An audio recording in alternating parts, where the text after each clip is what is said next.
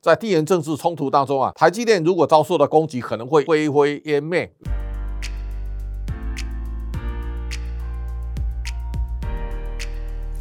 各位财讯的观众朋友，大家好，我是谢金河，欢迎再度收看老谢开讲。这个礼拜我们还是从美国跟中国的晶片战争当中一路延伸到未来产业经济的发展。那么在这一次的晶片战争最大的坚壁清野的动作，在十月七号，美国的财政部呢勒令，包括先进制成的晶片呢不得卖给中国。另外一个呢，所有跟制成有关的设备呢也不得卖给中国。那第三个其实最严重的是，在持有美国护照的。呃，全世界的美国人不得在中国的半导体工厂上班。那这个情况来看，大家也高度关注到，原来。在中国的半导体工作的这些哦，有台湾背景的拿美国护照的华人，他们的一举一动，那这个影响会知识体大。那么大家可以看到，在这个事件出来之后呢，其实所有持有美国护照的海归派呢，都在离职。我们现在大概标示到，在中国半导体工厂工作的高阶创办人或董监事呢，大概有四十三个。那这四十三个，大家可以密切观察，他们是要弃掉美国籍，留在中国继续为中国半导。导体产业来打拼呢，还是他们要选择离开中国的半导体产业？那这个是一个对未来中国半导体产业发展非常具有关键性的指标。那第二个指标，我们看到 K 老爷呢，现在停止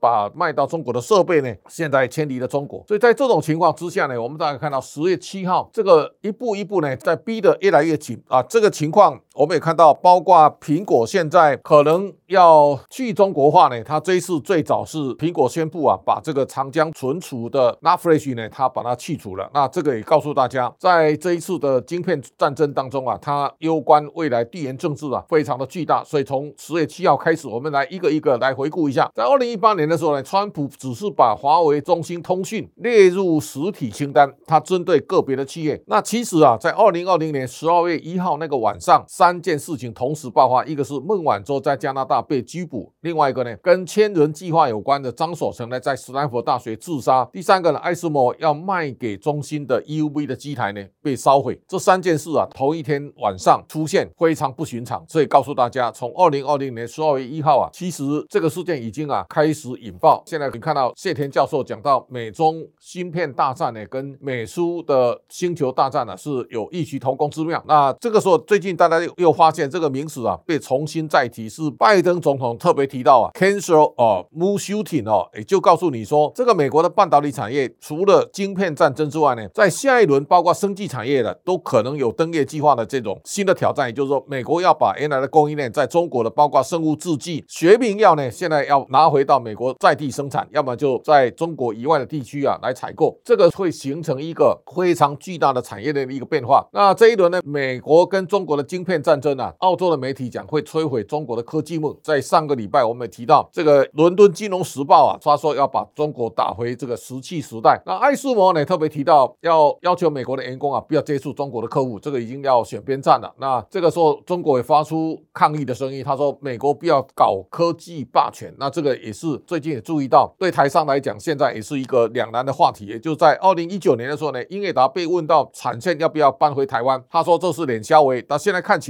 在这一轮晶片战争当中，大家也可以感受到，把终端产品完全以中国市场为市场的 IC 设计。公司啊，像金立科啊，股价是跌得非常惨烈哦。包括看到高速运算晶片里面的翔硕啦、普瑞啦，他们其实跌幅都超过百分之七十。所以在这种情况之下呢，我们大家可以看到，美国在这一次的国安的战略目标当中啊，一方面呢，它抑制俄罗斯；另一方面呢，他把中国当成一个竞争的对手，那是个美中的竞争啊。拜登特别强调，他说竞争不要变成冲突。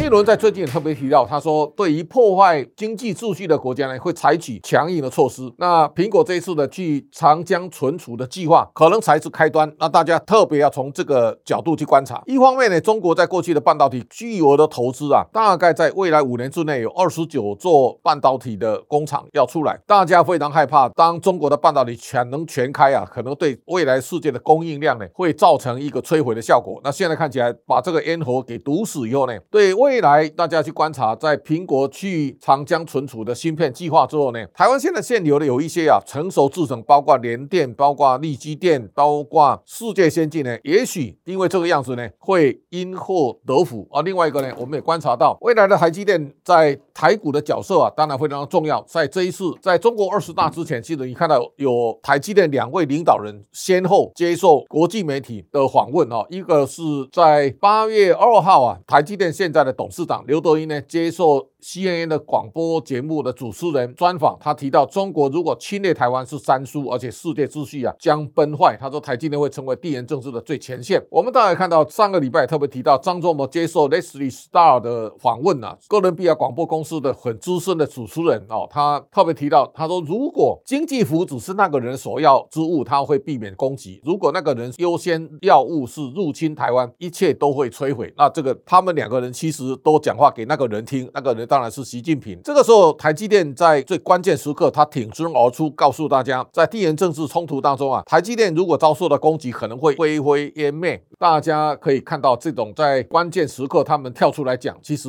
话中有话，也传递了非常重要的讯息。这是大家可能可以观察到的。我们也看到，在这个礼拜当中，除了晶片战争的不断的延伸之外呢，对于习近平的任期制啊，他在二十大当中，大家也可以感到他可能会无限的上纲。就换句话。说现在看起来地质又重新又在复辟啊，这个复辟对中国的未来它会带来非常巨大的影响。那在二十大当中啊，习近平也在提他的加快建设的六大经济，一方面呢制造强国，第二个呢是质量的强国，第三个航天的强国，第四个交通强国，再来网络的强国，再来是数字的中国。在过去十年当中，中国有很多的基本建设相对得到非常巨大的成就哈，这个是我们看到在过去三十年当中啊，中国是在给大家带来一个非常重大的要升啊！习近平在过去的十年，中国的 GDP 呢，从五十四兆人民币呢，现在拉高到一百一十四兆人民币，经济的总量呢，已经占全世界百分之十八点八了。那现在等于在十年拉高百分之七点二的百分比，世界第二大。人均所得的 GDP 呢，从三万九千八百块人民币呢，现在到八万一千人民币，等于差不多一万三千多美元。那外汇存底呢，三点零二八九兆呢，现在是世界最高的。外汇存底的国家，那进出口贸易总量呢？中国当然是世界名列前茅。所以，假如按照这样一个发展的态势呢，你看那个 Jim Rogers 啊，他认为中国会成为二十一世纪最成功的国家哦。那任泽平最近也提到，他说全球经济啊，他现在恒大的经济研究员哦，那他说全球经济或者会陷入深度衰退，但是中国经济有望重新引领全球。但是大家要特别注意到，中国的基本面呢，在现在的这个集权专制体制之下呢，中国有。它的脆弱的一面。第一个呢，我们大概可以看到，中国的外汇储备呢，现在不断在减少，现在已经从三点九八兆跌到三点零二八九兆了。那这个就告诉大家，中国的外贸顺差一年有六七千亿，但是呢，它这十八年当中啊，它不但外汇储备没有增加，反而大幅度的减少。那理论上，如果你把经常账的六到七千亿加回去的话呢，现在它的外汇储备应该到达九兆左右，但是现在剩三兆，也告诉大家，六兆美元的这个钱啊，在空气中蒸发了。那也代表中国在过去的整个资金的外逃是非常严重。那第三季中国的 GDP 啊，本来这个礼拜要公布，那现在暂缓。那这暂缓看起来它有非常大的难为的苦衷。这个苦衷也告诉大家，未来的中国经济的颓势啊，其实没有大家想象中那么乐观。不管是金多久死或任泽平呢，大家看那个领先指标，香港在经过二十五年之后呢，香港的恒生指数啊，现在回到一九九七年的水平。那这个也告诉大家，整个香港在九七回归之后呢，它曾经有短暂的风华。但是在中国的体制下呢，香港现在呈现它的相对的脆弱的一面。哦，另外呢，我们也看到，在整个供应链移转当中啊，未来东协市场的力道呢，可能会值得大家高度的关注。现在台商在东协市场有布局有成的企业呢，现在大市场都有非常不错的表现。那这一周当中啊，国际货币基金特别提到，台湾的人均 GDP 呢，首度超过日本跟韩国。今年我们大概会到三万五千五百九十啊，韩国大概到三万四千九百多，日本呢这次退到三万四千三百多。那最大的关键是用美元计价的日元啊，大。幅的回跌，日元在这个礼拜啊跌跌到一百四十九点二二。那么日本银行呢现在出来复盘，这个复盘基本上呢，我们大概可以用一个在过去日元升值的最高价呢，到到二零一一年的七十五点三五，你把七十五点三五乘以二呢，大约就一百五左右。所以这一次日元的贬值啊，大概回到一百五十块，对未来日本经济它会带来什么样的翻转效果？这个有时间了，我们再慢慢跟大家来分享，也告诉大家，日本一定会出现一个非常巨大的变化。那我们我们可以看到，在过去这十年，其实台湾是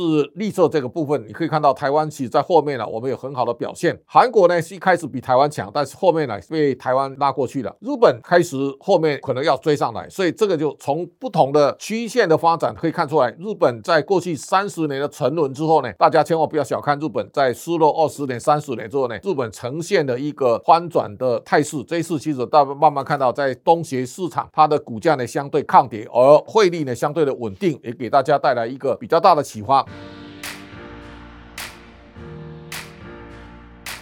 那这一次呢，我们要看到台股到什么样的一个价位会落底，大家要优先观察台积电。当然，如果观察台积电从二零一九年之后，其实它的毛利率呢，从四十一点三呢开始起跳，到二零二二年的第三季到六十点四，这个看起来已经到登峰造极的一个毛利率的高水平了。在过去大立光最好的时候呢，也大概就到这个位置，但是现在看起来台积电是不断的在缔造它的新的高度哈。那我们也看到台积电第三季啊，两千零八点七亿台币成长。涨呢七十九点七八，那单季的 EPS 啊十点八三，那大家要看前三季台积电已经赚了七千两百零六亿了，它的 EPS 是二十七点七九。如果以今年台积电的获利的表现来看呢，那大致上我们可以看到台积电今年的 EPS 应该会落在三十六到三十七块之间，这个已经非常巨大的成就了。在股价下跌之后，大家去观察台积电到底什么样的价位值得长期投资？我相信现在很多人呢都在观察，一方面呢台积电跌到哪里，它有关台股。的未来哦，台积电落在哪里呢？加权指数也大概就在那个地方，所以在未来这段时间，在美国晶片战争开启之后呢，大家要密切观察台积电是台股止跌一个非常重要的讯号。还有一个呢，新台币能不能在三十二块附近有比较大的抵抗力？这个都是啊，在观察台股在这个回合，在美国晶片战争之后所发动的。现在台湾的未来的投资方向，其实很多人都在等台积电的低价。那这个时候呢，如果能够创造一个低的买点，我相信对大家未来的投资理财。会带来更巨大的帮助。今天老谢开讲到这边告一段落，感谢大家的观赏。下周同一时间，请大家继续收看。